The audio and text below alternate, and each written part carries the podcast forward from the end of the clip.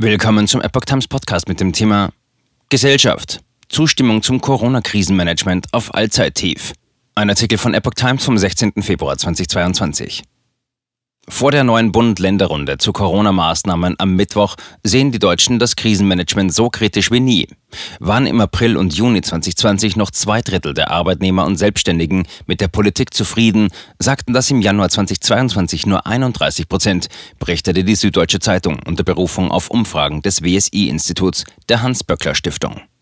Laut der repräsentativen BSI-Befragung schrumpft die Zustimmung in allen Einkommensgruppen und gefährdet den Erfolg der Corona-Politik.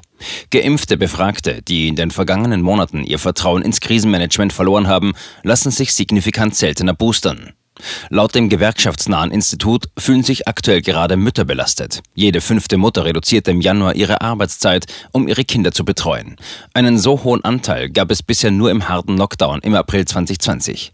Aktuell sind Schulen und Kitas zwar anders als in früheren Pandemiephasen meist offen, wegen der hohen Infektionszahlen sind trotzdem viele Kinder wegen Ansteckungen oder Quarantäne zu Hause. Bund und Länder wollen am Mittwoch weitreichende Lockerungen bei den Corona-Schutzmaßnahmen einleiten. Bundeskanzler Olaf Scholz und die Regierungschefinnen und Chefs der Länder beraten dabei über einen Drei-Stufen-Plan. Er sieht laut einer Beschlussvorlage den Wegfall aller Beschränkungen außer der Maskenpflicht bis zum 20. März vor.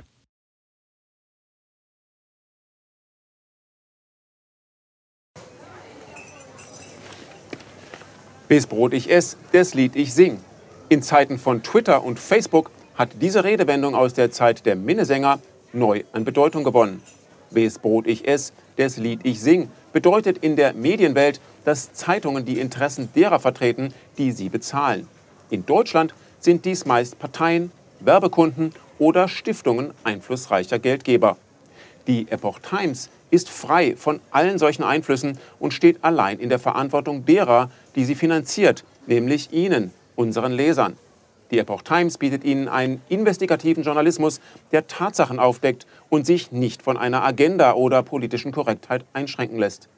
Wenn auch Ihnen wirklich unabhängige und unzensierte Informationen wichtig sind, dann finden Sie diese in der neuen Wochenzeitung der Epoch Times. Zum Preis von nur einer Tasse Kaffee erhalten Sie nachhaltige Geistesnahrung für eine ganze Woche. Bestellen Sie die Epoch Times jetzt gratis drei Wochen lang zum Kennenlernen und lesen Sie den Unterschied.